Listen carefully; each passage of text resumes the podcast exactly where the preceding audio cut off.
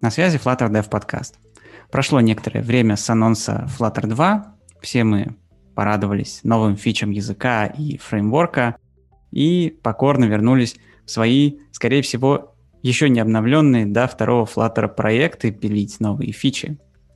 Мы решили, что настало самое подходящее время окунуться в настоящие недра фреймворка и разобраться в том, как на самом деле работает одна из важнейших его составляющих – механизм рендеринга пользовательского интерфейса. И сегодня мы пригласили людей, которые делали доклады на эту тему на разных конференциях. И первым я хочу представить Михаила Зотьева из Surf. Всем привет. Миша делал очень крутой доклад и на Dart последнем, и на Mobius, возможно, вы его смотрели, и также является автором нескольких статей на эту тему. Кроме того, сегодня у нас впервые Андрей Смирнов из Inspector Cloud. Всем привет. Андрей тоже делал доклады, он еще занимается преподаванием в Отусе. А, кроме того, за микрофоном Александр Денисов из ЕПАМ. Привет, привет. И ваш покорный слуга Евгений Сатуров из Серф. Ты не сказал, что я тоже когда делал доклад на эту тему когда-то давно. Да, видимо, это было так давно, что я даже уже и не помню. И ты всегда с нами. На DevPatch когда-то я об этом рассказывал.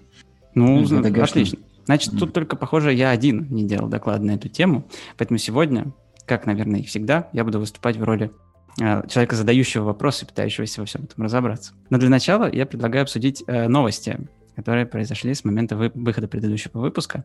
Когда я сел собирать новости, у меня было поначалу ощущение, что вообще особо ничего не происходило за это время, потому что прошел Flutter Engage, после этого затишье, все. Но когда я стал поднимать Твиттер и ленты всяких разных рассылок и новостных сайтов, я понял, что на самом деле происходило очень много всего интересного. Но, наверное, самая громкая новость, которую все очень-очень давно ждали, это новость о том, что починили прекомпиляцию шейдеров на Metal. Э, это был, наверное, такой топ-1 э, всех багов, которые когда-либо во Flutter происходили. И некоторые уже начали было вообще сомневаться в том, что Flutter стоит использовать для продакшн ready решений, потому что были тормоза при первой анимации на iOS. А, вот буквально несколько дней назад, мы записываемся 23 апреля, вышел наконец-то фикс и попал в мастер. Вы уже можете собрать а, ваше приложение в мастере. Не забудьте, что а, компилировать шейдеры все еще нужно вручную. Инструкция для этого актуальная есть в официальной документации Flutter. Мы приложим ее еще раз к выпуску. И попробуйте, посмотрите, как будет работать ваша сборка после этого. Те отзывы, которые слышал я, они говорят о том, что приложения начинают работать гораздо лучше. Кто-нибудь из вас уже успел проверить это на своем проекте? Каюсь, я нет. А, но я тоже читал отзывы, и мне радостно за то, что они есть, и что действительно получается. Но попробовать еще не успели. Ну, у нас тоже не получилось пока что проверить, и, но, по крайней мере, э, есть э, позитивные такие вещи, как э, то, что люди прям в том самом ишью, в котором написано про то, что все типа окей, выкладывают записи с эмуляторов, с телефонов и так далее, где видно, что было до, что после, и там по прям по видео видно, что разница есть, и это прям очень хорошо.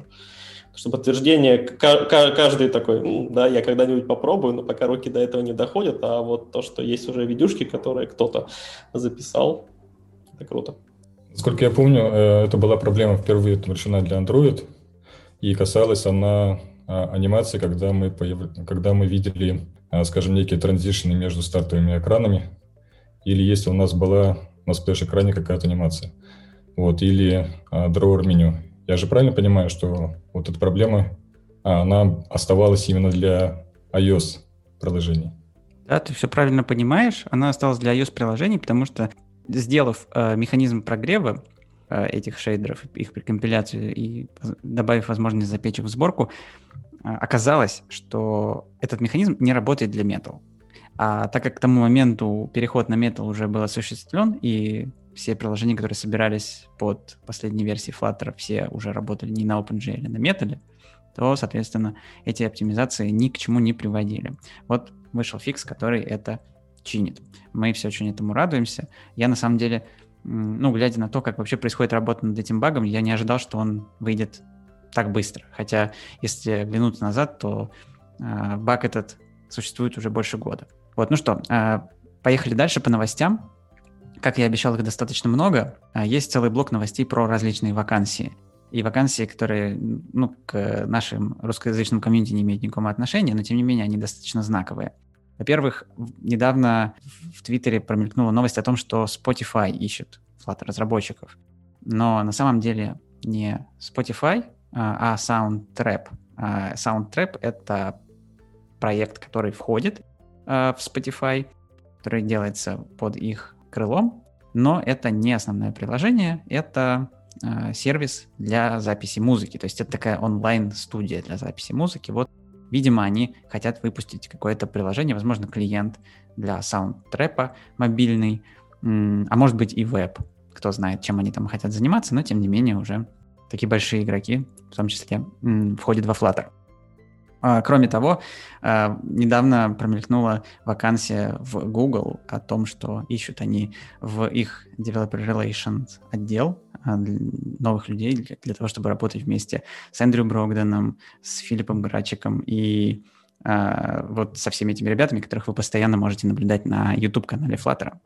Вот, так что если у вас хороший английский, то можете попробовать. И была интересная новость о том, что на LinkedIn буквально недавно, к сожалению, не знаю точно, когда именно, уже опубликовано больше 10 тысяч вакансий на Flutter. И новость, собственно, заключается в том, что был преодолен этот порог в 10 тысяч вакансий. Выбор действительно огромный, можете зайти туда посмотреть. Там и в странах СНГ очень много вакансий уже, и в целом в мире.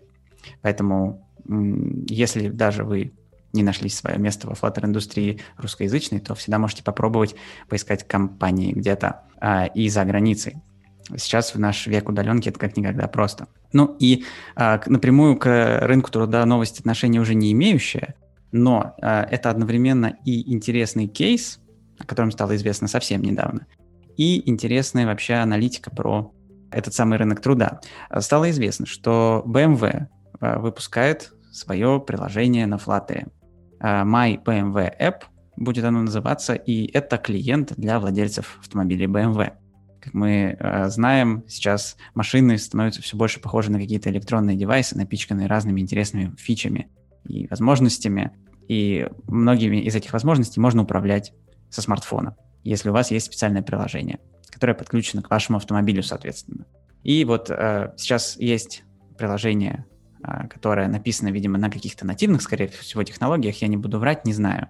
А, но новое приложение, которое придет на замену текущему, оно будет написано на Flutter, и что интересно, по заверениям BMW, над этим приложением трудилось 300 сотрудников. Точно не знаю, все ли из них являются разработчиками, скорее всего, нет. Там написано типа 300 employees. Это могут быть специалисты самых разных профилей, но тем не менее а, есть э, вероятность, что у BMW собрали самую большую команду Flutter разработки в мире на текущий момент. Там, смотри, я помню, где-то в начале 2000-х, что ли, когда-то был фильм с Джеймсом Бондом, там, про Джеймса Бонда, в смысле, там еще Пирс Броснан играл. И у него вот единственный фильм, где у него было не его стандартный, этот, э, на чем он обычно есть, Альфа Ромео, там Астон Мартин, не помню, а BMW. И, короче, он ее управлял с телефона. Э, телефон был размером как Nokia 3310. Вот я сразу вспомнил этот момент, что как раз э, после выпуска этого приложения там, ты на автопарковке спрятавшись за столбом, потому что у него стреляет с телефона, так и управляешь машиной, чтобы она заехала сзади, там, ну, к тем-то нападает и вырвить их. Я, кстати, хотел спросить, по LinkedIn ты сказал, мы преодолели порог 10 тысяч а вот для сравнения, ты знаешь, сколько там вакансий, например, на тоже там натив?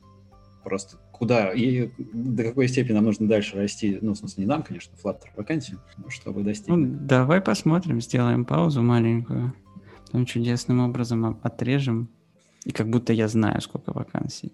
Я хотел бы добавить, э, я не знаю, конечно, какое количество вакансий, а что я заметил прямо визуально.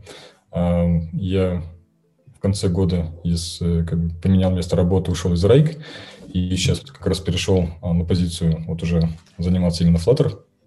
А, и на тот момент, когда я смотрел и мониторил чатик, э, такой канал в Телеграме Dart Jobs, вот, э, и там была совсем прямо никакая активность. А, и насколько сейчас вижу, там в день чуть ли не по 10-15 вакансий публикуется. Не знаю, можешь, конечно, спамить разные компании, но тем не менее такая видимость тут как-то прям заметна. Я сейчас посмотрел, на LinkedIn примерно 115 тысяч вакансий под Android и 89 тысяч, почти 90 вакансий под iOS и 10 тысяч под Flutter.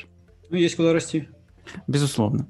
Да, следующая новость заключается в том, что все больше а, разрастается экосистема различных решений, которые помогают заниматься Flutter-разработкой под десктопные устройства. Во-первых, в новую Ubuntu 21.04 встроили Flutter SDK по умолчанию. Теперь его даже устанавливать вам не нужно. Ну, как мы говорили ранее, мы эту новость уже обсуждали, Flutter стал э, дефолтным фреймворком, на котором рекомендуется разрабатывать приложения специально для Ubuntu. Еще новость, они менее масштабные, но тем не менее. Э, появился пакет macOS UI, это неофициальный пакет, который поддерживается деятелями из комьюнити, ссылку на него мы обязательно прикрепим к выпуску. macOS UI предоставляет вам пакет виджетов специально для разработки десктопных приложений под Mac. А, стилизованных соответствующим образом. Там есть набор всех необходимых компонентов, он продолжает развиваться, поэтому если у вас есть желание, вы можете поконтрибьютить или просто хотя бы оставить э, фидбэк, какие-то ищи завести, если вы знаете какие-то проблемы.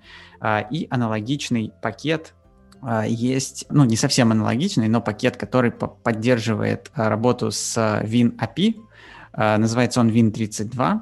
Он тоже уже существует. Он сейчас лежит в GitHub, GitHub аккаунте Тима Снита и помогает получать быстрый доступ к необходимым WinAPI. То есть вы можете работать, например, с файловой системой если хотите, в своем приложении под Windows. Для этого вам даже не придется писать а, никакой там а, низкоуровневый код, даже FFI вам использовать не придется вручную, все это под капотом, вы просто обращаетесь к API, который предоставляет этот пакет. Так что тоже обратите внимание, если интересуетесь а, разработкой именно под десктоп. Что еще? Что еще произошло в мире Flutter? Появилось две новые codelabs. А, первая codelab по null safety. Она выглядит не как стандартная codelab, она выглядит скорее как набор примеров э, в DartPad на странице документации. А, тоже приложим ссылку. Если вы еще не успели пощупать null safety э, вживую на своем проекте или на каком-то сэмпле, обязательно зайдите, посмотрите на эту codelab у. Многие вопросы, которые у вас есть, скорее всего, будут решены. Вы найдете на них ответы. А вторая кодлаба посвящена интеграции Firebase с Flutter. Продолжают развивать они вот эту документацию, всю вот эту экосистему, чтобы, ну, куда уж проще, казалось бы, интегрировать Firebase сервисы, но нет, э, все еще не хватает, видимо, образовательных материалов на эту тему. Вышла очень большая кодлаба, насыщенная, которая помогает э, вам, проводит по всем шагам, помогает подключить э, Firebase аутентификацию и помогает Firestorm пользоваться, учит, как там сохранять файлы, как их считывать, что там есть про безопасность. В общем, достаточно интересная такая штука. Я бы сказал, не совсем уж э, начального уровня. Будет интересно пройти каждому, кто еще не работал с э, Firestore. А вопрос в контексте null safety. А вы в своей работе с какими-то сложностями при миграции сталкивались? Потому что сейчас эта тема прямо стоит для многих проектов очень остро. Да, эта проблема довольно острая. Мы столкнулись с такой проблемой, что ну, просто еще не нашли время на то, чтобы эту миграцию осуществить. Потому что мы уже тоже этот вопрос неоднократно обсуждали. А, для начала необходимо убедиться в том, что все пакеты, которыми пользуетесь вы в своем проекте, поддерживают уже null safety, и уже потом, после этого, вы их все подключите себе, поднимите constraint uh, Dart SDK, и уже дальше будете каким-то образом решать все возникшие ошибки в вашей кодовой базе. Будет это автоматический мигратор, uh, если он справится uh, со всеми возникшими проблемами, или вы будете делать это вручную. До этого этапа, к сожалению, мы в нашем проекте еще не дошли. Если много пэкэджей, то, в общем, да, мы разобрались, что можно пошагово. То есть, если у вас в одной код-базе есть много пэкэджей, то можете по пэкэджно переводить. Сначала один, потом другой, потом третий. А просто а, выставить в PubSpec YAML э, Dart не 2.12, там, а 2.9, но перевести там, э, ну, в смысле, в своей выставить 2.9, в пакете 2.12, то есть у них же свой, у каждой свой э, YAML, и как перевести на новый Flutter. И там нормально, там можно будет пакет переводить, а основное приложение оставить на старом. и тогда там будет uh, unsound null safety, и это будет работать. Тогда можно растянуть во времени, а не uh, кидаться. Мы что-то сначала, да, не разобрались, кинулись uh, сразу все переводить. И там просидели выходные, а потом выяснилось, что, ну, как бы глубже копнулись, и что это, зачем? Можно было по шагам все-таки. Выглядит как план. Э, у нас э, тоже да, на проекте это до этого руки не дошли, но у нас э, есть open source небольшая, небольшой репозиторий, и вот в нем уже начали плавненько переводить. И вот ребята, когда переводили, там все-таки, насколько я помню, сталкивались с проблемами, да, Жень, при переходе? Ну, насчет каких-то серьезных прям проблем, я, честно говоря, не припомню их. Единственное, что, конечно, если у вас есть тесты, хорошие, качественно, правильно написанные, то процесс миграции для вас многократно упрощается, особенно если речь идет про большой проект, потому что можно в теории сделать код, который соберется, но который будет падать. Ну несмотря ну, на да, насыпь. Так, так мы находим дырки в тестовом покрытии. То есть на, мы же не можем сначала перевести тесты, потому что ну, как бы они как часть проекта. Поэтому сначала переводится проект, а, все тесты краснеют, переводятся тесты, после этого тесты запускаются и ты идешь обратно в проект и фиксишь то, что упало в тестах, потому что там, когда переводили, там, не думая, поставили там значок, восклицательный знак там или еще как-либо.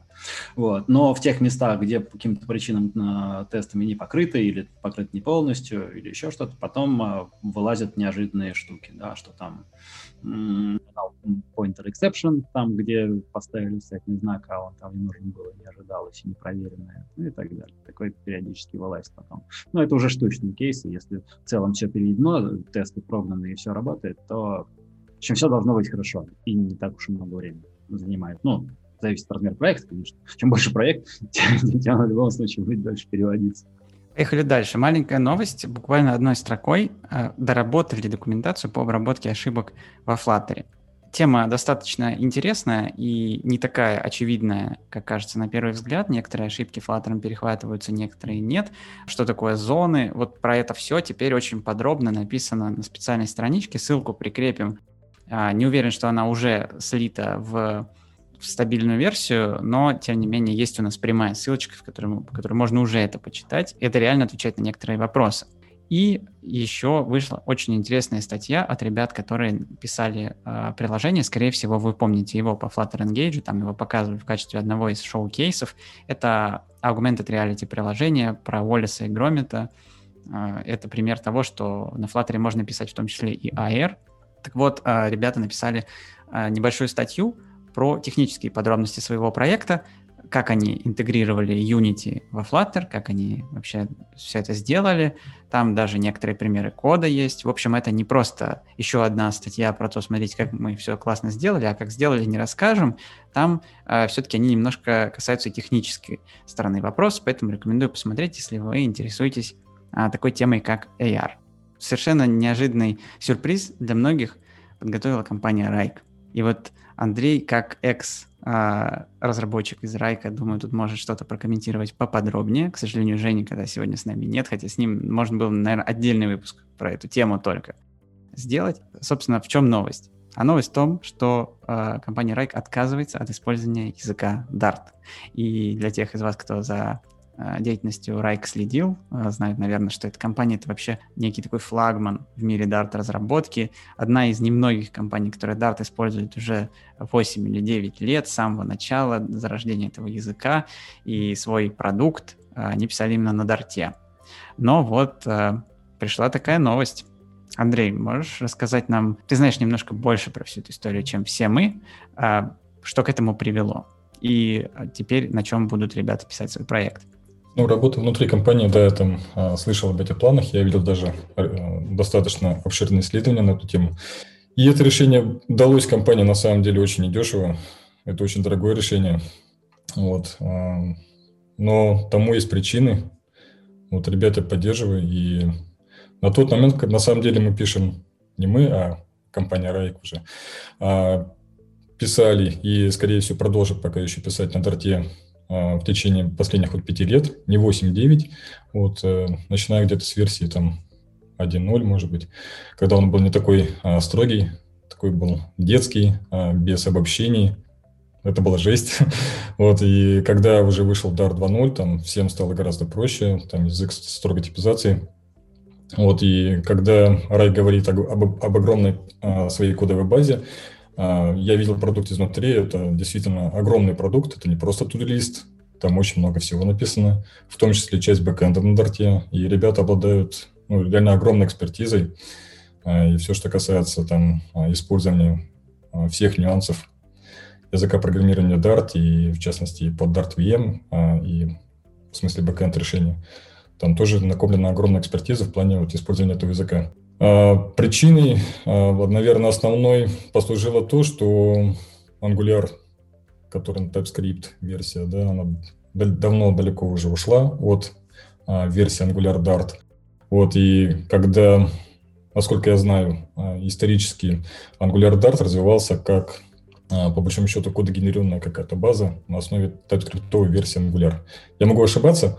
Вот, с какой-то версии вот этот процесс он как бы усложнился и стал невозможным а, автоматически мигрировать новые версии Angular на Angular Dart. Ну, вот, скажем, мы знаем, что есть вот а, сервисы от Google, там, Photos, Drive, а, они все автоматически там генерируют, ну, все эти библиотеки, они, не знаю, как процесс называется правильно, транспайлинг, допустим, вот, когда мы там одну кодовую базу переводим на язык Dart. Вот с Angular так не случилось. Вот, и поддерживать а, новые фишки в этом фреймворке, они появляются. Angular а, новый там давно уже ушел от той версии, на которой, а, по-моему, там пятая версия Rake сейчас работает. И вот эта причина, как бы, она является, на мой взгляд, главной, то, что Angular в будущем не будет поддерживаться компанией Google. Вот основной большой игрок, который поддерживал Angular Dart, он уходит с рынка, остается Angular не знаю на кого там, может быть, на поддержку комьюнити. Вот, э, но пока рассчитываю своими силами, наверное, компания Wrike не может себе такого позволить. Это такое большое стратегическое решение на несколько лет вперед, я думаю. Вот, решение, на мой взгляд, правильное, потому что я тоже как бы а, я в самом процессе research а не участвовал, но я видел результаты этого research а. А, причина достаточно объективная. Это и проблемы с репозиториями, это проблема с наймом, поиском сотрудников. Потому что мы знаем, что ну, очень трудно найти разработчиков на какие-то уже неперспективные фреймворки, да, на, на неперспективные языки программирования. Вот, и это тоже как бы один из а, аргументов а, был в пользу выбора решения перехода на новый стек. И на такой э, не очень радостной ноте мы переходим к нашей основной теме сегодняшнего выпуска. Сегодня мы собрали всех, как оказалось, кто когда-либо делал э, доклады про рендеринг пользовательского интерфейса во Flutter, и меня. Давайте, давайте, наверное, поэтапно попробуем погрузиться в самые глубины фреймворка для того, чтобы разобраться, а как же все на самом деле происходит. И попутно мы ответим на некоторые вопросы, которые возникают у каждого неизбежно, кто э, притрагивается к Flutter разработке. Потому что почему эта тема вообще так важна? Почему я сказал, что это одна из, наверное, самых важных частей фреймворка, потому что Flutter — это UI-фреймворк, и большую часть времени которое мы пишем в Flutter приложение, все-таки мы уделяем, наверное, внимание именно тому, как э, строится пользовательский интерфейс. И именно эта тема, на мой взгляд, во Flutter э, дается людям сложнее всего. Хотя, давайте разберемся сегодня, почему. Почему так происходит. Начнем с утверждения, которое всем вам, скорее всего, известно. Все во Flutter — это виджеты. Миш, прокомментируй, пожалуйста, это утверждение, действительно ли это так. Нет, ну, конечно, в Flutter есть много чего, кроме виджетов, но для нас, как такового, а, очень важно именно работать с виджетами. Почему? Flutter, он заявлен как такой псевдодекларативный фреймворк, и которым вроде как бы очень удобно пользоваться. Мы просто пишем, что мы ожидаем, и вот оно вроде как бы все собралось, работает классно и замечательно. Вот. И как раз в основе всего это, этого лежит и э, концепция, которую они заложили. Вот. И в том числе одна из э, сущностей — это виджет. И поскольку фреймворк э, такой псевдодекларативный, получается, что виджет, в принципе, должен быть некоторым, ну, просто описанием того, что мы собираемся увидеть, показать или еще э, варианты сделать. Ну, то есть Отсюда идет, кстати, тот момент, что не все виджеты, они являются виджетами что-то отображающими. Они могут просто Э, что-то делать, э, оборачивать, давать какие-то возможности или там с помощью других виджетов собирать часть там под дерево который, из виджетов, которые уже в дальнейшем смогут все это дело отобразить. Но, естественно, не сами. Ну, то есть, другими словами, есть виджеты, которые сами по себе являются компонентами, а есть виджеты, которые позволяют композировать другие компоненты. Да, я когда делал доклады, я их так условно э, самовольно разделил на такие две большие группы. Виджеты, которые отображающие, и виджеты, которые компоновочные. Э, мне кажется, можно какое-то по похожее разделение, мне где-то кажется, в документации фреймворка тоже можно найти. Веро вероятно, оно там в каком-то по похожем контексте тоже фигурирует. Да, прям строго на две эти группы точно можно разделить. И при этом часто приходится слышать про такую вещь, как иммутабельность, что виджеты должны быть иммутабельные. А, это означает, что состояние этих виджетов не должно изменяться в течение а, всего периода жизни этого виджета. А почему это вообще важно? То есть почему иммутабельность — это эквивалент качества? Да? Ну, часто приходится, опять же, это слышать не только про виджеты, а, все сводят вечно свой код и свою структуру данных именно каким-то иммутабельным структурам. И современные языки программирования, если посмотреть на них, они тоже имеют тенденцию к тому, чтобы все по максимуму делать иммутабельным, неизменяемым. А, проинициализировал один раз в начале и забыл. А, если тебе нужно как-то данные изменить, тебе нужно, собственно, пересоздать экземпляры этих классов. Почему это важно с твоей точки зрения? Ну, лично, на мой взгляд, это просто большая прозрачность того, что происходит. А, то есть, если у нас а, что-то создается, и после этого оно не меняется, мы точно знаем про его состояние. Вот если оно начинает самостоятельно каким-то образом мутировать, а, а еще кто-то с ним параллельно начинает взаимодействовать, то тут прозрачности уже начинает и не пахнуть, потому что появляется очень множество различных вариантов того, как это все пройдет между, ну, а, как они будут взаимодействовать между собой. И мне кажется, вот тут э, тот подход, который э, Flutter команда выбрала с э, иммутабельностью виджетов, что сами виджеты в любом случае не мутабельные. Это правильное решение, потому что оно делает все более, более очевидным. Кстати, если нам нужно, чтобы состояние все-таки мутировала. А для этого есть специальная отдельная сущность, она используется с а, stateful виджетами, называется state, и как раз stateful виджет э, – это один из тех виджетов, которые сами-то ничего не отображают. Они просто часть под дерево описывают, какой она должна быть. И вот тут а, получается, что смена состояния, она по факту ну, просто меняет состояние под дерево, а само под дерево дальше, оно по-хорошему-то ну, в крайних частях, когда доходит до отображающих виджетов, оно уже, опять же, а, не мутабельное. Мне кажется, стоит э, провести сразу черту между такими понятиями, как состояние и конфигурация, потому что, э, на мой взгляд, не очень э, этому много уделено внимания в документации для начинающих, хотя это одна из ключевых концепций. И люди часто вообще путаются, а что же вообще, стоит ли делать этот виджет stateful или stateless? Вроде как он что-то содержит в себе, какие-то данные он все-таки в себе несет. Ну, например, каждая текстовая метка, она в себе все-таки несет некоторые данные о том, что же там должно быть написано. То есть это какая-то строка, которую ты туда передаешь. Но это не есть состояние, это именно конфигурация. И разница тут именно в том, а, кто является инициатором изменения этих данных. И больше, по сути, ни в чем. То есть данные это одни и те же. А, мы в теории можем сделать и stateful виджетом эту текстовую метку и хранить эту строку в стейте, но а, разница будет только в том, кто же будет ответственен за изменение этой строки, в том случае, если она поменяется. Если у нас конфигурация, а конфигурацию вы можете узнать по конструктору класса. Обычно конфигурируем а, мы виджеты а, через конструктор, передавая какие-то определенные параметры в него. Так вот, изменяются параметры конфигурации родительским виджетом. И когда они изменились, мы пересоздали этот самый мутабельный виджет. Что значит пересоздали? Просто вызвали конструктор по новой и создали новый экземпляр уже с а, новой строкой. И используем виджет новый вместо старого. Просто извлекаем из дерева виджетов старый экземпляр, вставляем новый, все. А в случае, если мы храним нашу строку в стейте, то это означает, что Если вдруг эта строка должна быть изменена, то за ее изменение ответственен именно сам этот виджет и именно его state.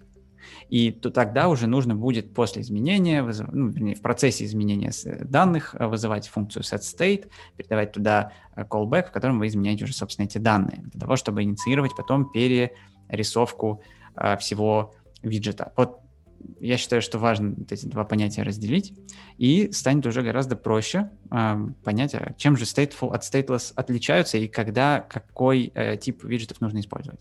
Хотел добавить, э, где-то даже на официальном сайте flutter.dev а, как раз в статьях, которые описывают stateless, stateful, есть даже рекомендации, там что три пункта, а, по которым вы можете использовать stateful или stateless, и когда это происходит. Там, ну, один из случаев, когда у нас родитель меняет состояние и передает его дочернему объекту, дочернему виджету, который рендерит свое состояние, вот, и не мутирует. Ну, соответственно, это stateless. Ну, в случае когда у нас происходит мутация внутри, там по какому-то, скажем, на OnTap, и сам виджет начинает менять свое состояние, да, как бы мутировать, то, естественно, stateful. Вот, а, вообще хотел бы добавить а, а, такой комментарий, а, когда говорят о конфигурации виджета, ну, что виджет — это конфигурация, да, и, соответственно, под капотом что-то другое.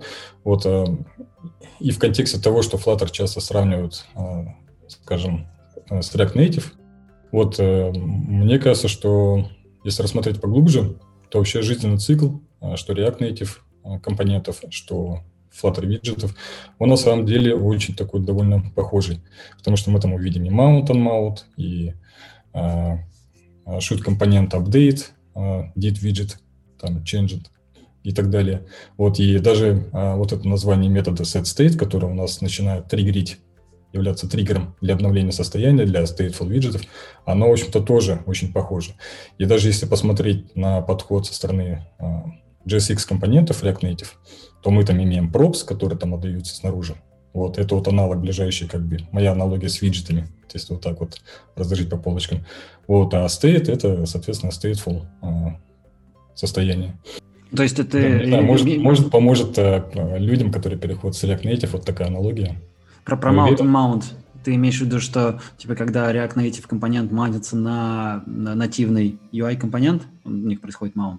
Примерно да, да. Я То говорю, здесь, здесь в этом случае Flutter есть как бы не нативный, да, а свой. Вот. Угу. В принципе, да, похоже, действительно. Есть что-то в этом. Ну, смотрите, помимо виджетов есть еще несколько абстракций, о которых э, разработчики узнают только когда? Когда хотя бы раз заглянут в исходники какого-нибудь своего любимого виджета и обнаружат, что в виджете почти ничего не происходит. Виджет вообще ничего, как правило, не делает, кроме как хранит некоторое свое состояние. Ну, тут, опять же, а, есть высокий соблазн использовать не те термины, которые надо, будь то состояние или конфигурация, но давайте называть это данные, да, то есть виджет хранит некоторые свои данные, но на самом деле корни его уходят куда-то очень глубоко. И первое, что вы там обнаружите, э, заглянув в недра вашего виджета, это создание некоторого элемента. Что такое элемент? В общем, э, это, кстати, интересный вопрос, и мы, наверное, могли бы из того, что мы перед этим сейчас обсуждали, да, вот мы тут конфигурации, состояние, все это замечательно, но все же это укладывается, опять же, просто в описательную концепцию, да, мы просто что-то задекларировали, а кто управлять-то всем этим будет, непонятно, то есть э, для этого явно, как мне кажется, была и введена концепция э, некоторого такого менеджера компонента, который э, во Flutter называется элемент.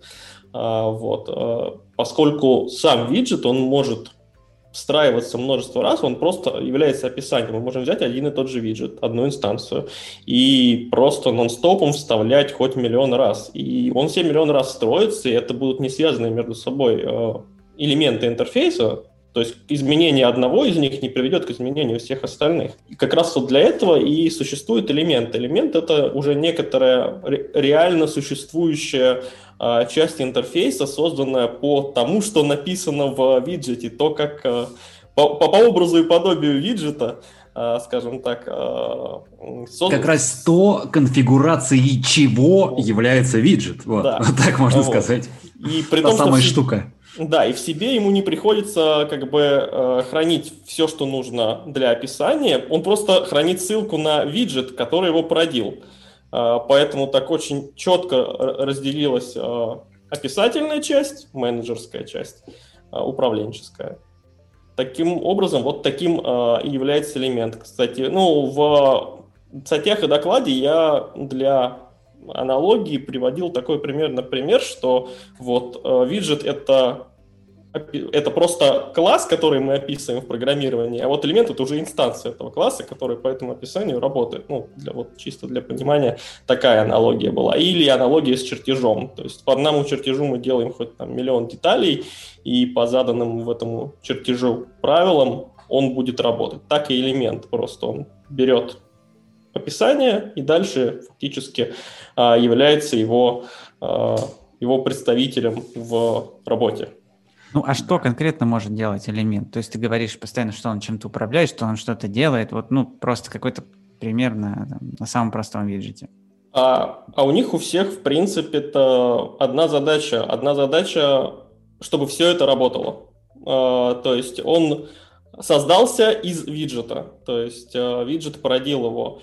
И да, в дальнейшем на элементе лежит как раз э, вся остальная часть, вся, вся жизнь вот этого кусочка интерфейса, который породили, она лежит на элементе.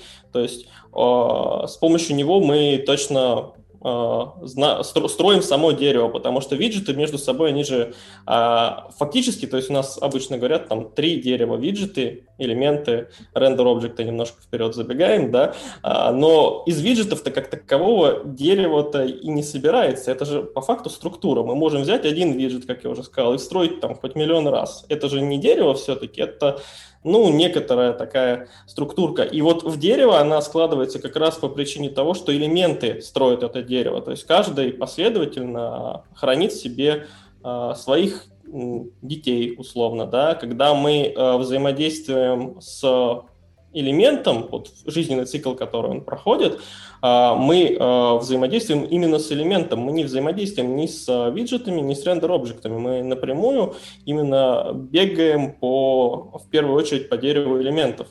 Взаимодействие между ними, оно идет как раз через дерево элементов, а не через дерево виджетов. Еще, еще надо добавить, да, что элемент сам по себе как сущность, он значительно тяжелее, чем э, виджет. Виджет это что? Это просто конфигурация такая, инструкция, как собрать элемент. Вот. И поэтому э, как раз виджеты могут быть э, иммутабельными, их может создаваться 100-500 миллионов штук, они создаются, уничтожаются, garbage коллектор их убирает только в путь очень легко. А вот с элементами дело, конечно, не так обстоит.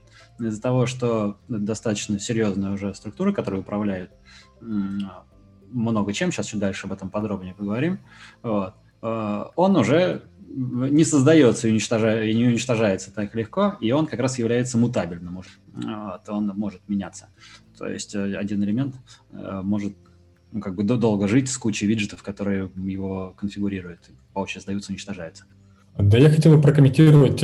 Была статья на Хабре, которая вызвала какую-то большую холиварную историю когда обсуждались деревья. Мы уже подошли просто плавненько к концепции деревьев, и когда говорят про Flutter, а, имеют в виду три дерева. Вот дерево виджетов, дерево элементов, мы пока мы еще не говорили про рендер-объекты, а дерево рендеринга. Вот, естественно, когда мы говорим, а, ну и предвидя там вопросы, естественно, мы не говорим о какой-то бинарной структуре дерева виджетов, это все декларативно, вот, естественно, там никакого дерева не, не происходит, как бы не строится. Вот это больше логическое как бы, взаимодействие между виджетами, когда появляется понятие а, родительский виджет, в нем вложены, но отношения между ними через а, parent-child, вот как таковых нет. А, ну, кроме как children, да, когда родители знают, но роди... а, а, дочерние а, виджеты родители их не знают. И в чистом виде это как бы не бинарная какая-то структура. Это ну, дочерние, а не сыновьи, интересно. Да. Еще хотел бы добавить, э, еще хотел бы добавить про виджеты.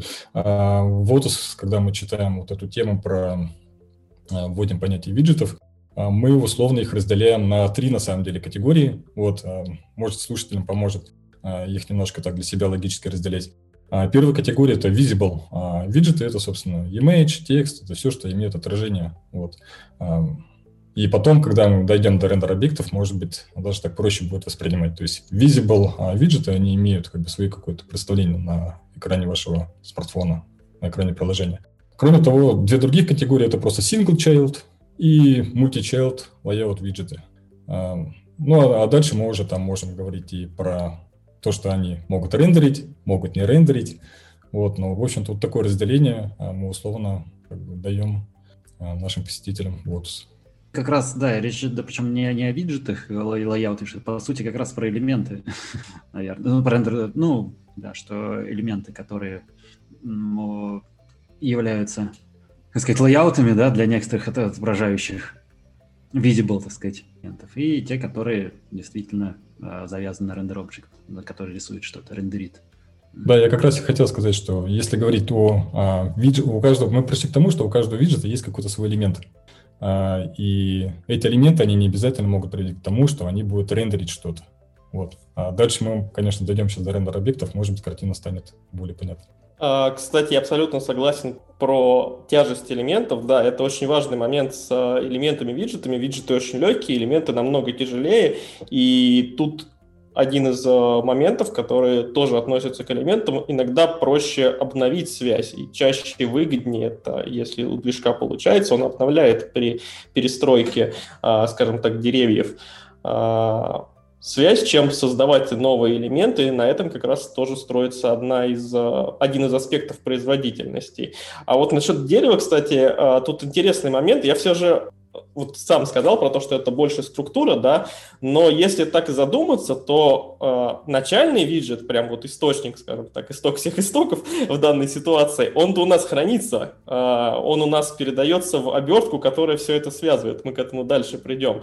А в дальнейшем они фактически в это дерево э, связываются через дерево элементов, то есть напрямую-то да, они не связаны, но при этом за счет того, что каждый элемент знает о виджете, виджет, естественно, не знает о своем элементе, но вот если их строить, то фактически реально получается три дерева, поэтому смысл называть это деревом все-таки есть. Но да, не таким каким-то условно бинарным, в котором мы э, строим это как, как граф какой-то, да, вот таким э, довольно-таки абстрактно-описательным. Мне хотелось бы подвести итоги обсуждения элементов э, вопросом. Может ли возникнуть когда-то у разработчика необходимость работать с элементом напрямую? А почему бы нет? Вот э, в принципе, как минимум, как минимум, а, может э, вы захотите построить какой-нибудь свой management и опираться на дерево элементов при формировании вспомогательных сущностей, чтобы они соотносились с, с тем, что будет отображаться. Или в какой-то там а, своей э, реализации вам проще будет написать свою связку виджет элемент render object, чем пытаться костылить что-то из э, там двух-трех поведений, которые могут в сумме даже не вложиться в ваши э, потребности. Так что, мне кажется, вполне да. И еще секундочку, э, пока мы не забыли, мы тут говорили недавно про стейт, и вот важный момент, который прям не, точно, точно не стоит забыть, и это э, часто бывает краеугольный камень понимания, state, он тоже с виджетом никаким образом не связан, он связан с элементом. Это очень важно, потому что, несмотря на... State знает про виджет, а виджет про state по-прежнему, как и про элемент, не, не знает. А вот state и э, элемент между собой друг про друга знают. Это очень важный момент в понимании того, э, каким образом вот эта мутабельность, она не ломает и мутабельность виджета. Вопрос, который иногда конфьюзит людей э, на собеседованиях. Виджеты иммутабельные? Иммутабельные. Вот. А стейт мы меняем, он меняется, да? Меняется. А как же так получается, что у нас stateful midget меняет стейт, а он при этом иммутабельный? И люди, да, бывает, что конфьюзятся. Вот. Ну, тут, конечно, правильный ответ на то, что виджет ты иммутабельный, а стейт-то нет. Вот, и все, весь ответ. Ну вот самый яркий пример, когда нужно использовать элемент напрямую, у вас же, ребята, от Surf, это же ваша статья была, и, по-моему, ваш доклад, когда вы а, как раз вскрыли проблему с перформансом. Да, во Flutter рулит композиция, когда мы одни виджеты вкладываем в другие, а, и как бы начинаем миграться вот этими аспектами поведения, там, добиваясь какого-то необходимого а, внешнего представления. Но иногда действительно гораздо а, производительнее будет сделать, а, скажем, отоследоваться, к примеру, там, single child, там, widget элемент или multi child, вот, или вам потребуется, скажем, а, своя другая какая-то категория констрейнтов, вот, э, и тогда действительно классический подход объектно-ориентированного программирования. Мы начинаем наследовать, скажем, какой-то элемент, заворачивать его в виджет, там, реализовать свой рендер-объект, Вот это один из самых классных таких примеров использования, на мой взгляд. Ну, самый такой чуть, чуть более, можно сказать, низкоуровневый, да, чуть больше надо знать, но он, разумеется, будет более производительным, чем костыли. То есть э, виджеты максимально легковесные, э, постоянно пересоздаются сотнями, тысячами, десятками тысяч. Элементы же нет. Элементы по возможности переиспользуются. Давайте поговорим про этот аспект. Э, в каких ситуациях элемент будет переиспользован, а в каких э, будет создаваться заново, потому что есть совершенно четкие признаки, по которым это происходит. Да, тут на самом деле очень важный э, момент с тем э, вообще с жизненным циклом, да, э, стоит прежде чем к этому перейти, э, разобраться, да, у элемента есть жизненный цикл, и он как раз складывается, э, точнее, закладывается, ну, самим э, фреймворком, потому что фреймворк же нам диктует, э, каким образом все происходит, и сначала он создается виджетом, после этого его нужно встроить, потому что смысл от того, что мы его создали, ну, пока никакой. Он встраивается, и вот в конце, скажем так, после того, как он строился, а, до, после построения кадра он должен появиться на экране. И вот э, с этого момента начинается его фактически жизнь. И дальше может все пойти по различным сценариям. Во-первых, а, у нас может быть часть интерфейса убрана. Ну, то есть, допустим, мы решили нажатием на кнопку каким-то образом изменить интерфейс, и вот какой-то там а, кусочек он поменялся. И Декларативно, декларативно у нас же объявлено виджетами, как должен выглядеть там э, в таком случае интерфейс. И как только мы представили часть интерфейса новым под деревом, мы начинаем сравнивать, а можем ли мы вообще сейчас продолжить работать с нашим менеджерским деревом по фактически пришедшему. А, вот. И как только у нас а, это происходит, у нас элемент, он же помнит, кто его создал. У него есть ссылочка на виджет, который его породил. Соответственно, когда ему приходит э, данное обновление, он проверяет, а может ли он вообще обновиться с новым виджетом. У него есть э, четкие критерии, это то, что виджет должен быть тем же самым по типу, и если у него есть ключи, они должны совпасть.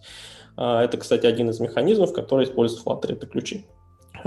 Таким образом, если он прошел валидацию, типы совпали, ключи совпали или отсутствуют, он просто обновляет связь, ему не нужно а, там, каким-то образом всю эту часть под дерево тяжелую перестраивать. Он берет и элементом говорит, ну все, хорошо, вот, пожалуйста, новый виджет, я буду знать, что теперь я с ним связан, не с тем, который меня породил, а вот с этим, потому что, в принципе, чем порождать новый, я просто свою связь обновлю. И в дальнейшем так проходит по всей цепочке под дерево. Таким образом, у нас э, происходит вот отсеивание того момента, можем ли мы обновиться или не можем. А вот если такого не произошло, то есть пришел, допустим, другой виджет, э, тот элемент, который проверялся, он, в принципе, больше не может соответствовать э, конфигурации, которая пришла, да, виджету.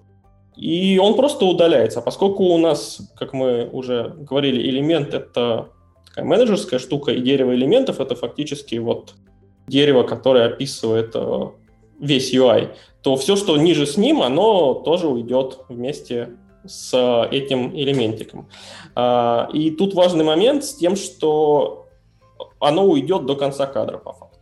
А, он не просто удалится сразу куда-то в, там, в мусор, да, и там, привет, garbage коллектор, да, а он отправится в список неактивных и будет там э, лежать до тех пор, до конца кадра, если его никто не захочет переиспользовать. То есть, если, э, например, имеются ключи глобальные, там есть механизм переиспользования, который, э, прежде чем создавать элемент, э, порождать, э, порождаться, он попробует найти, а нет ли неиспользуемого такого, такого уже. Может, мы просто возьмем все и переиспользуем, все будет хорошо. А, вот таким образом он может быть переиспользован и обратно встроен в дерево. И совсем, естественно, своим под деревцем, которое хранится. Вот зато если он до конца кадра там пролежит, и никто его не попросит в дерево обратно, то там уже отправится в мусорку. Поэтому в жизненном цикле там есть два метода, да? Unmount и следующий там какой-то диспоз, что ли, последний. Да, да, да, так. Вот. так и, и между анмаунтом и диспозом можно его еще подцепить и использовать. Если не использовал, то он диспозит. Смотри, мы говорим постоянно про какие-то деревья. То есть очевидно, что выстроена некоторая иерархия, и э, что с одним элементом происходит, ну, в принципе, уже понятно. И как он проверяет, э, можно ли переиспользовать э, э, его или нет. Но что происходит, если у нас есть некоторое дерево, и у нас где-то в вершине этого дерева вдруг элемент понимает, что переиспользован он быть не может. Изменяется часть дерева. Что происходит дальше, вниз по дереву, если мы посмотрим? А, ну вот как раз а, как мы уже это проговорили, получается, как только он понял, что он не может быть переиспользован, он вместе со всем своим под деревом уйдет в небытие, и, соответственно, дальше придется это под дерево перестроить. То есть а, потом у каждого виджета будет а, создаваться, ну, до последнего, скажем так, до крайнего, а, будет спрашиваться создание нового элемента, и они будут встраиваться в, ну, в дерево элементов, и, соответственно, таким образом фактически ну, строится дерево там, а, виджетов, дерево рендер-объектов, если оно там нужно этому а, виджету, если он отображающий. И в целом, в целом а, как раз концепция того, чтобы не допускать таких там, массовых, допустим, пере, пересборок кусков больших под дерево – это один из путей писать производительно, потому что на Flutter, как и на любой другой технологии, можно написать так, что будет лагать и с прогревами, и без прогревов, и вообще как угодно. Если допускать, допустим, Э, варианты, при которых вот таких перестроений будет много, все эти оптимизации Flutter с разбиением на легкие сущности, тяжелые, там, управляющие, отрисовывающие, они тоже никаким образом не, не спасут ситуацию. Но есть такая вещь, как ключи. Давай совсем краем. Ну, в моем понимании всегда был ключ, э, просто Михаил уже коснулся темы ключей. Э, в моем понимании было, что ключ – тут как раз уникальная такая связка, уникальный идентификатор для, соответственно, конфигурации виджета и а, его элементы, да, которые его начинают отображать и которые начинают отвечать за его жизненный цикл.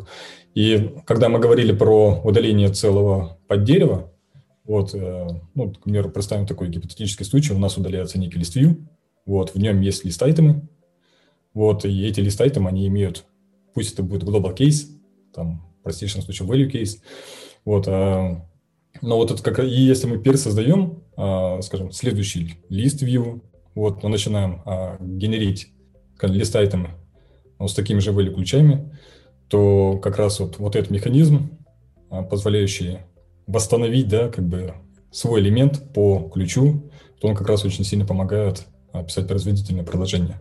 Я же правильно понимаю, Михаил, ты вот примерно о таком сценарии как раз рассказывал? В, цел, в целом около того, но тут вопрос в том, что на переиспользование повлияют только глобалки. Они сами по себе довольно-таки тяжелые, потому что там под капотом а, имеется некоторая мапа соответствия элементов и самих ключей.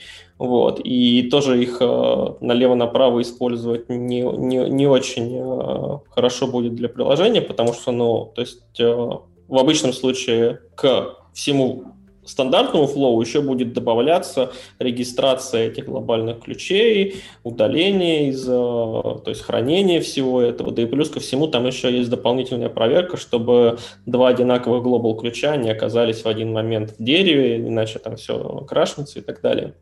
В общем, а, а вот с локальными ключами, такие как э, value key, там, э, object key, они работают только на одном уровне. Соответственно, если лист view удалится, да, то как раз а, тут это не поможет. А вот если из list view удалятся какие-то, например, ну, например, у нас есть а, некоторый а, свайп для выбрасывания из списка. Удобненько, все хорошо. И если мы будем это делать без ключей, то, скорее всего, мы получим ситуацию, когда у нас будет не соответствовать все действительности. То есть, если мы будем с конца удалять, все будет хорошо. Вот если мы из середины удалим, то у нас неправильно а, произойдет, ну, произойдет соответствие а, виджетов и, скажем так, ну, отрисованного, потому что для него проверка будет очевидна. У меня есть, у меня есть виджет. Они совпадают по типу, ключей нет, замечательно, оставляем, все, связь обновили. А по факту это будут совершенно разные сущности, поэтому ключи на одном уровне это тоже помощь. Но там, кстати, есть замечательная такая штука в комментах к э, определению того, как можно их связать между там, э, когда у нас много вложенных э, дочерних объектов, и он пытается обновиться, и там написано, мы будем пытаться обновиться типа самым оптимальным способом, вот, но если у вас нет там ключей, да даже если у вас, по-моему, есть ключи, то мы вам вообще ничего не гарантируем, вроде все должно работать, но как бы э, если не сможем переиспользовать, ну, сорян. Спасибо за комментарий насчет Global Case. Да, как раз то, что они действительно очень тяжелые, и там направо-налево, это просто немножко там начинаем память отжирать приложение.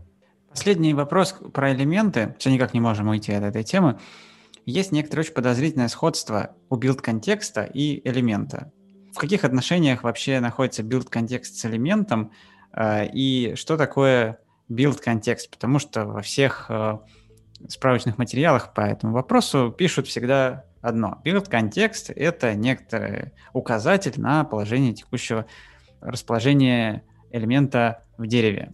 А, но как это должен понимать разработчик?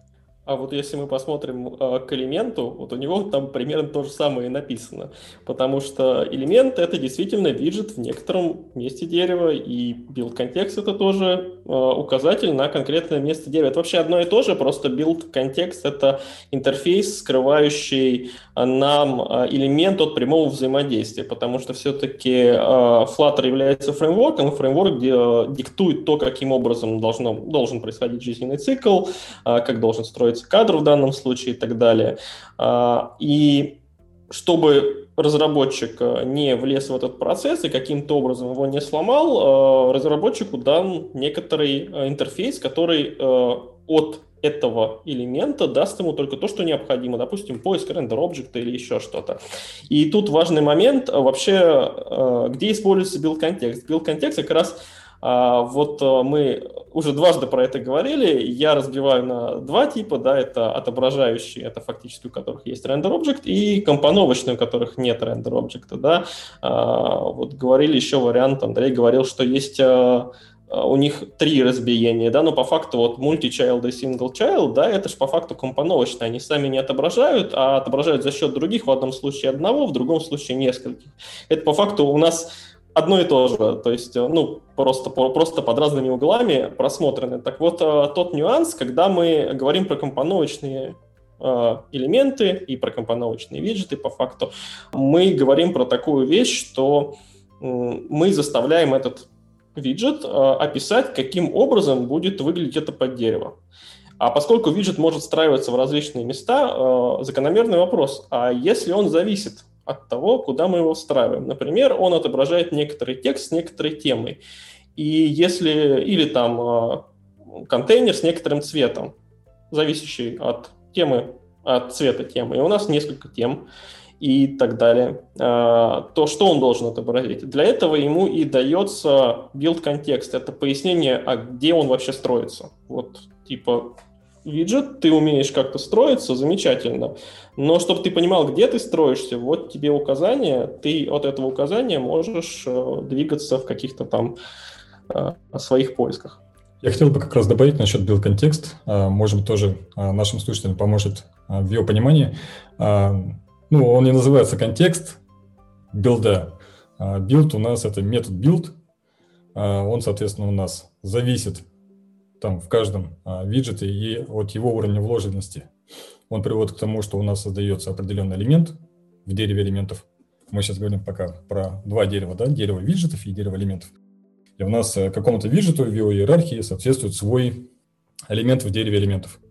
И как раз, э, когда мы определяем новое поддерево в методе build у нашего виджета, э, мы указываем этот контекст, и это как раз есть ссылка на тот элемент в дереве элементов, а, куда, собственно, и будет добавлены а, наши а, создаваемые новые элементы. Да, кстати, очень важный момент для понимания. Именно тот элемент, который, который мы породили, не выше, потому что это часто есть такая путаница. Я замечал, что есть ощущение того, что говорят, что от верхнего. Нет, не от верхнего, прямо от нашего.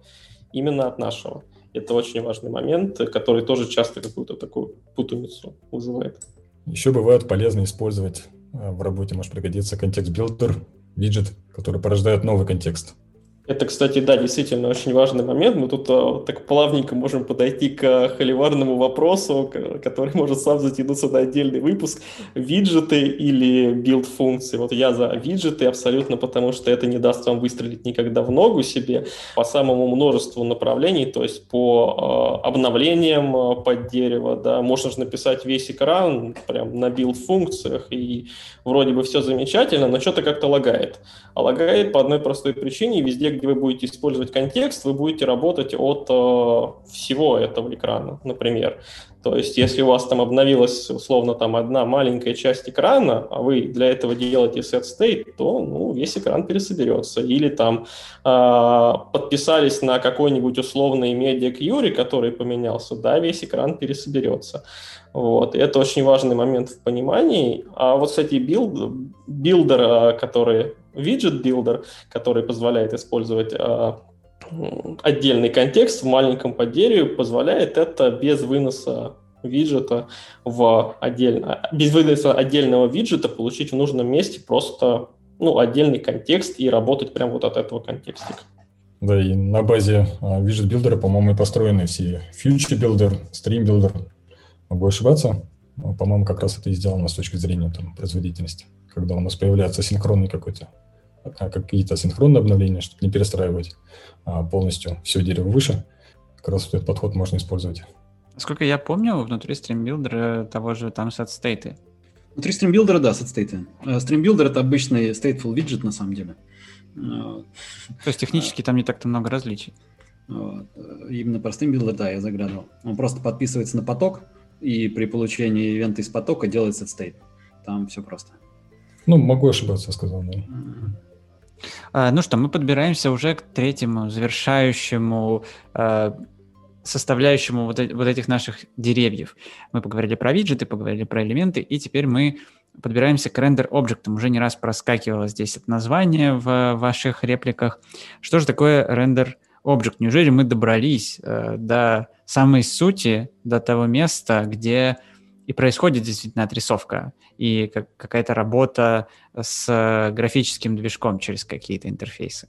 Ну, можно сказать и так, да, рендер объект, как в принципе из названия следует, это то, что отвечает за рендер, как, как неудивительно, да, а, вот, но а, занимается он тем, что он перестраивает макет, а, хранит состояние, а, причем а, в данном случае это тоже действительно дерево, потому что а, рендер объект знает про своих а, со своей дочерней рендер-объекты, и а, в том числе у рендер-объекта есть а, даже поле, в которое parent может записать ему что-то, данные, которые там необходимы и так далее.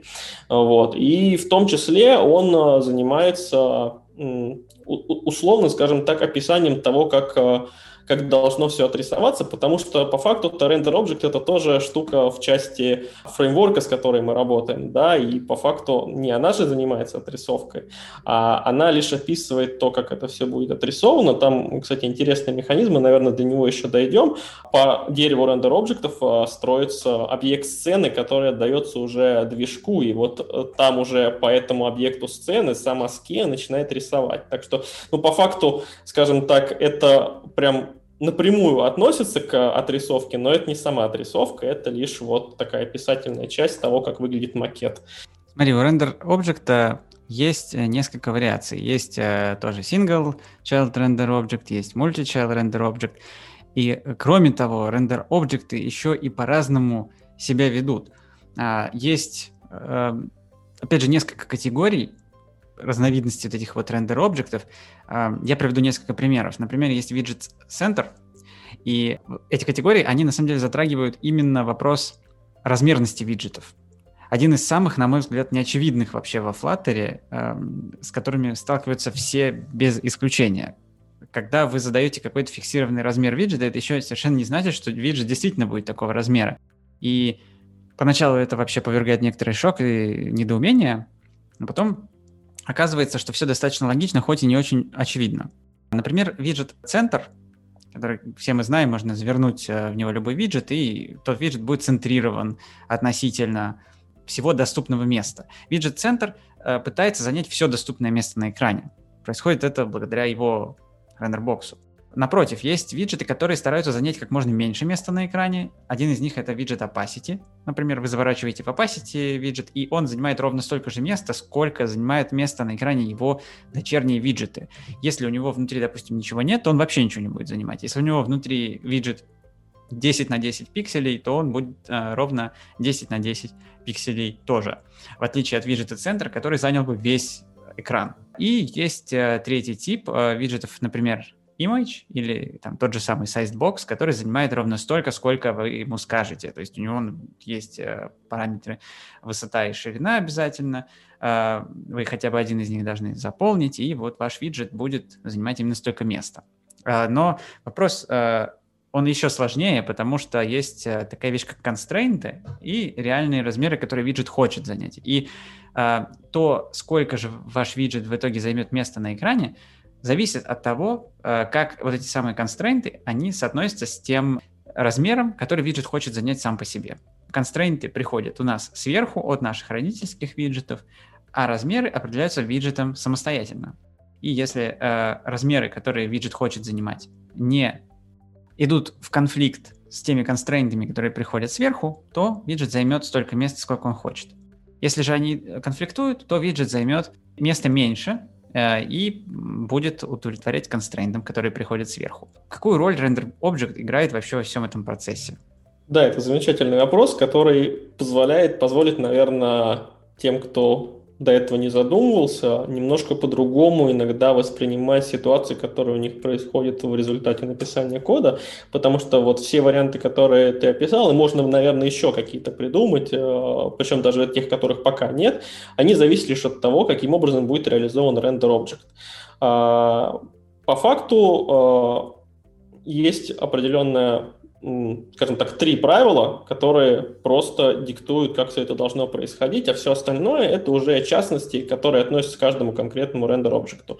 А правила, такие три золотые, они заключаются в следующем. Ограничения спускаются сверху, размеры идут снизу от детей к родителям, и родители потом позиционируют еще своих э, детей. Вот такой вот небольшой э, тоталитаризм э, в дереве рендер-объектов. То есть, по факту, сверху все равно спускается ограничение, выше которого, как бы дети не хотели, они не прыгнут. По этому ограничению они должны сказать свои размеры. И каким образом это сделать? Ну, или напрямую сразу сказать, если у них есть такая возможность. Допустим, они всегда занимают, есть рендер-объекты, которые всегда занимают а, все предоставленное им пространство, они могут сказать, ну, мне все нужно, да, замечательно.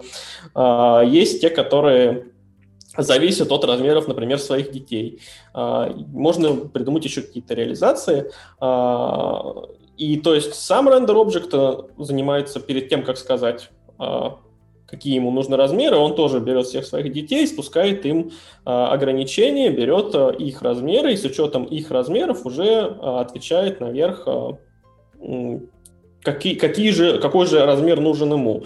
И вот на этой части тут есть а, целый набор а, различных различных оптимизаций, которые во Flutter добавили, это с тем, что вот мы только что проговорили, и те примеры, которые ты приводил, а, там, а, render object может, например, сказать а, о том, что он там, пока ему приходят одни и те же ограничения, он не будет вообще перерасчет свой проводить. Зачем ему? Допустим, он всегда занимает все пространство.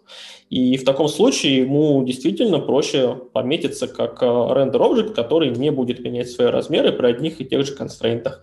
Или, например, э, render object, работающий по жестким ограничениям. Это в случае, когда минимальные и максимальные размеры, они совпадают. То есть, э, опять же, по жестким констрейнтам нет смысла постоянно там что-то перерасчитывать, ничего не поменяется до тех пор, пока ограничения не поменяются. Или, например, э, там какая-то более сложная э, реализация, но при этом render object, опять же, для расчета вот того, что ему сказали, использует только констрейнты, которые пришли от родителей. Поэтому он не меняется даже в случае, если поменялись его дети. Для ну, для, для своего расчета. Я бы хотел добавить, э, когда мы говорим про констрейнты, вообще как бы, ну, в терминах Flutter, на самом деле это просто четыре цифры. Там минимальная ширина, максимальная ширина и минимальная э, высота, максимальная высота.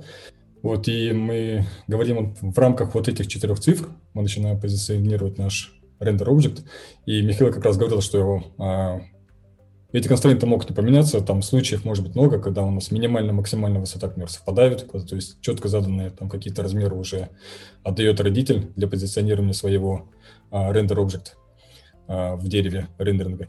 Вот, а еще я а, не, не помню, мы упомянули о том, что у нас а, не все элементы создают а, свои рендер-объекты. Вот об этом, ну, чтобы не было каких-то недопониманий. Мне кажется, надо вспомнить про это, что у нас не все а, элементы создают свой рендеринг. Ну, мы чуть-чуть начинали об этом говорить, да, и хотели продолжить потом, когда как раз обсуждали о том, что не каждому элементу соответствует дроп, потому что не каждому элементу нужно что-то обязательно отрисовывать. Ну, все компоновочные как раз им и не нужно ничего отрисовывать, они с помощью других компонов, exactly. да. А, то, то, что им нужно отобразить, а сами-то при этом ничего не отображают. И, кстати, а, тут важный момент, наверное, надо заметить, что мы сейчас говорили именно про бокс констрейнты, у них действительно 4 цифры, а вот есть сливер констрейнты, там, конечно, все очень-очень шикарно и красиво, и там можно отдельный выпуск, наверное, и отдельный какой-нибудь доклад делать по сливерам, это прям очень такая интересная тема. Там ограничений намного, точнее не ограничений, а параметров, которые в этот момент, и в том числе ограничений, а, действуют намного-намного больше. Да, своя высшая математика. Я хотел сказать, что э, моделей, так называемых протокола констрейнтов, их сейчас пока два. Ну, в том э, Flutter, который мы сейчас имеем, это сливер и бокс констрейнты. Вот, на самом деле, ничто нам не мешает написать и свои. И прямо сейчас, когда вы установили Flutter, да, э, прямо у вас э, на жестком диске, там, туда, куда вы установили, там есть папочка examples, вот, насколько помню, exams, layout, или... И есть примеры, когда мы можем там реализовать свой протокол ограничений на дерево рендеринга, э, скажем, задать радиальные какие-то, радиальную систему координат, то есть смещение там в градусах и отрисовку э, следующий угол.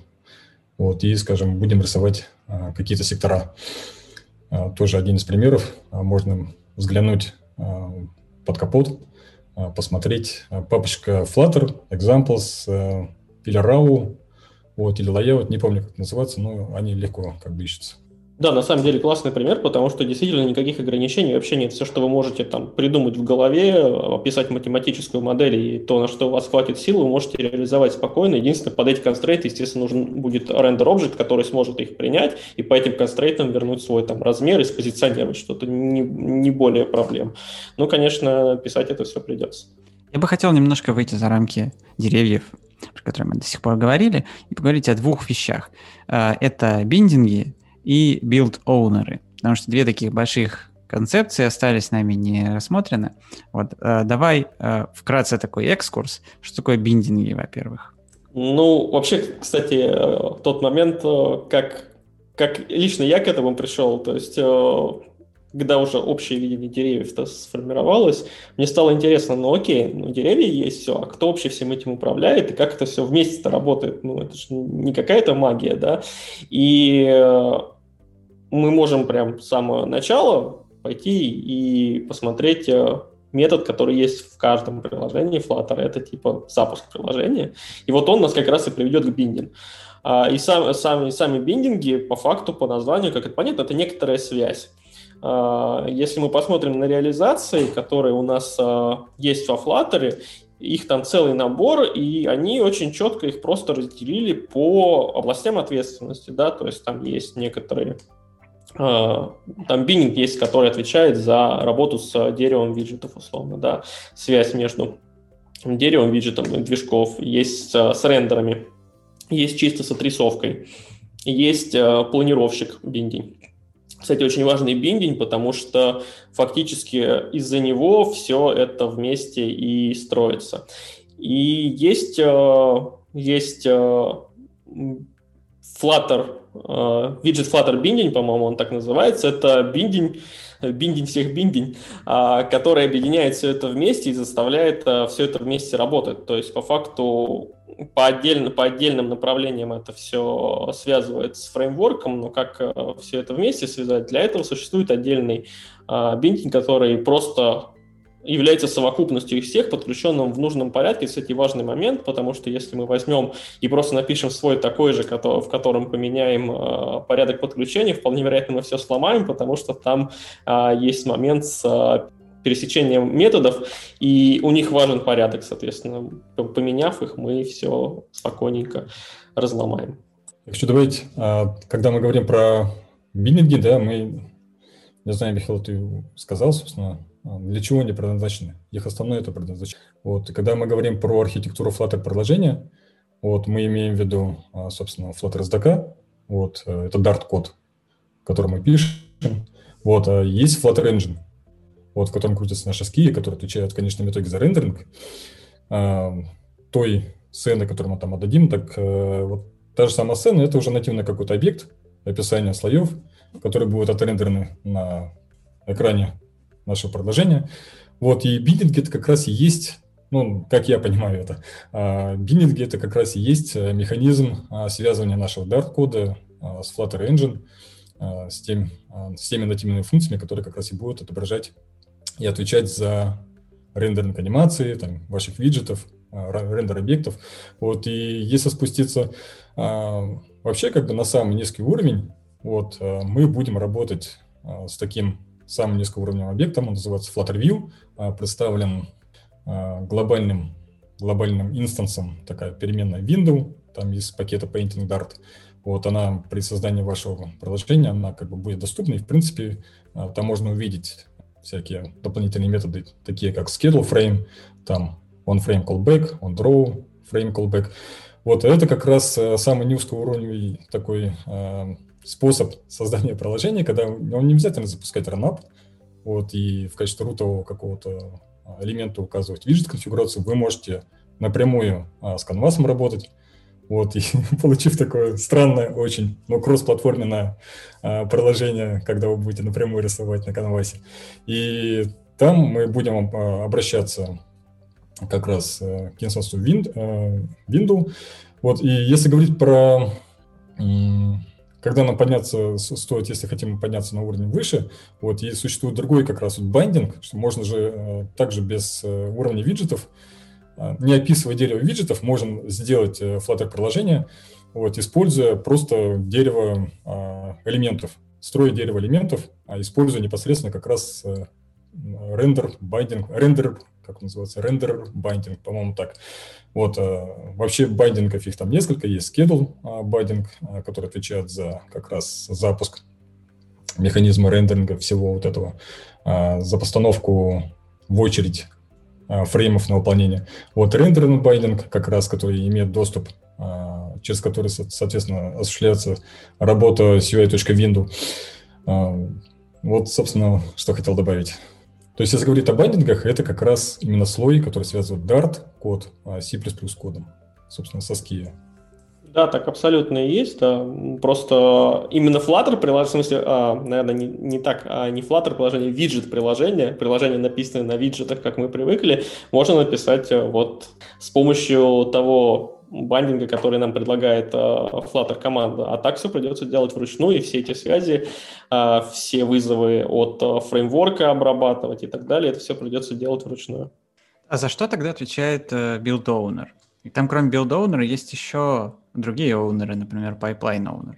В чем их отличие? Да, кстати, это тоже два очень э, важных э, скажем так, э, можно сказать, менеджера в процессе формирования э, того, как выглядит наше приложение. Вот э, мы тут очень долго говорили про элементы, и вот Build Owner — это как раз менеджер этих элементов, который занимается тем, что он хранит в себе там, список элементов на обновление, например. В нем есть механизм э, для того, чтобы э, заблокировать от э, там утечки памяти, log state. У него есть механизм пересборки дерева. То есть, когда мы помечаем элементы на обновление, то есть мы вызвали set state, он же не сразу начинает пересобираться. На самом деле он просто помечается как dirty. Он должен обновиться, отправляется в список. И вот когда вызовется build scope уже по, скажем так, по Э, цепочки вызовов, которые пришли от скедулера биндинг, э, э, когда фреймворк ему сказал, что пора бы тут кадры готовить новые, и вот он дойдет до определенного момента, там есть множество этапов, и один из этих этапов это как раз вызов пересборки дерева элементов в первую очередь. И в этот момент все, что помечено как требующее обновления, будет пересобрано. Вот всем этим работой со всей этой частью как раз и занимается owner.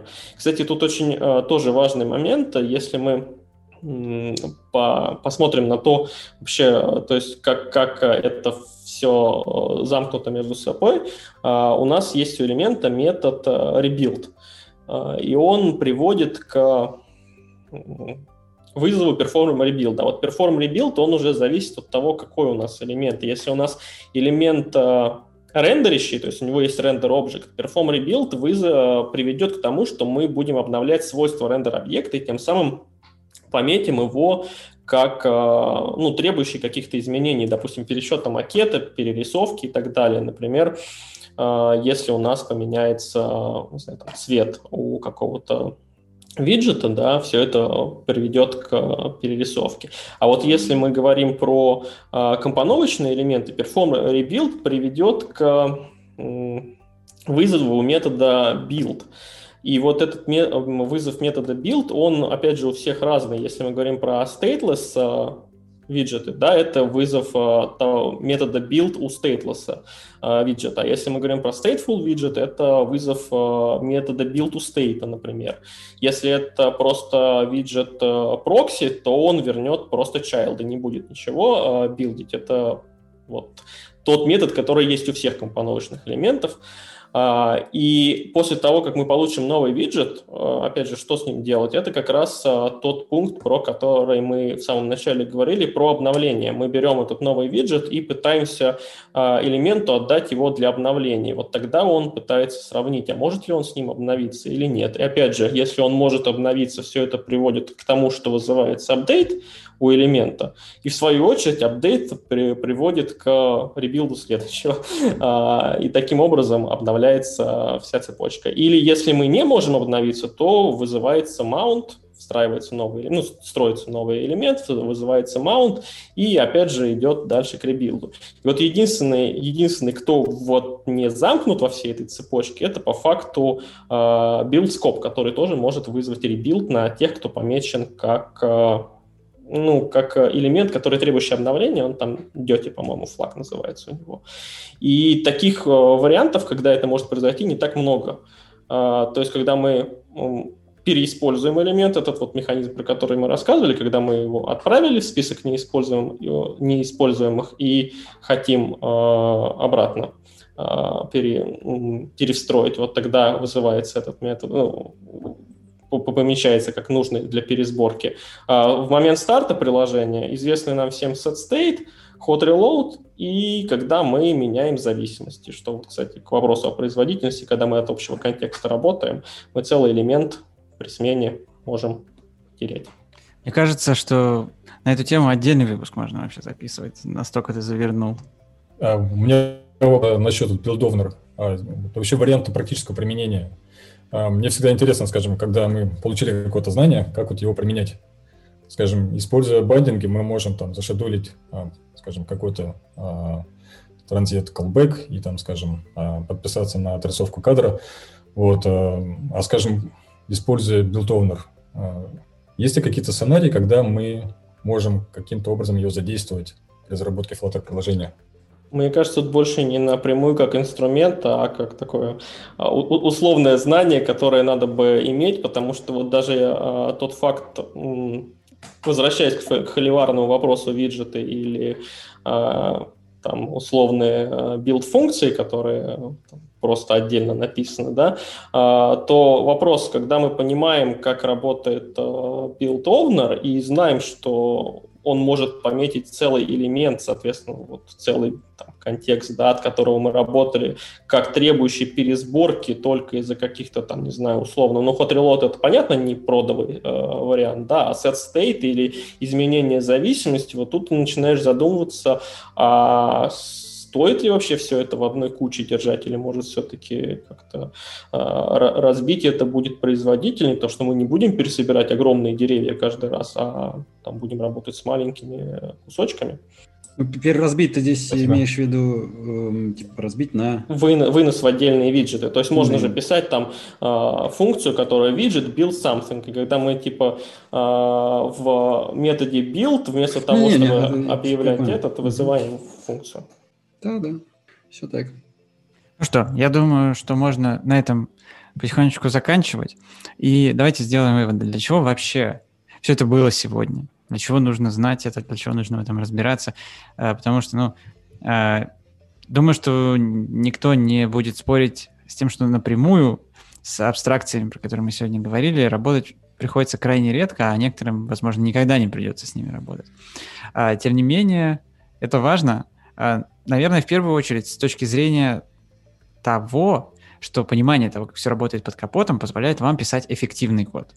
А, одно, одно и то же ведь можно написать 100-500 разными способами, да, но какие-то из этих способов можно там легко поддерживать, какие-то из этих способов э, начнут лагать на там слабых девайсах, какие-то начнут.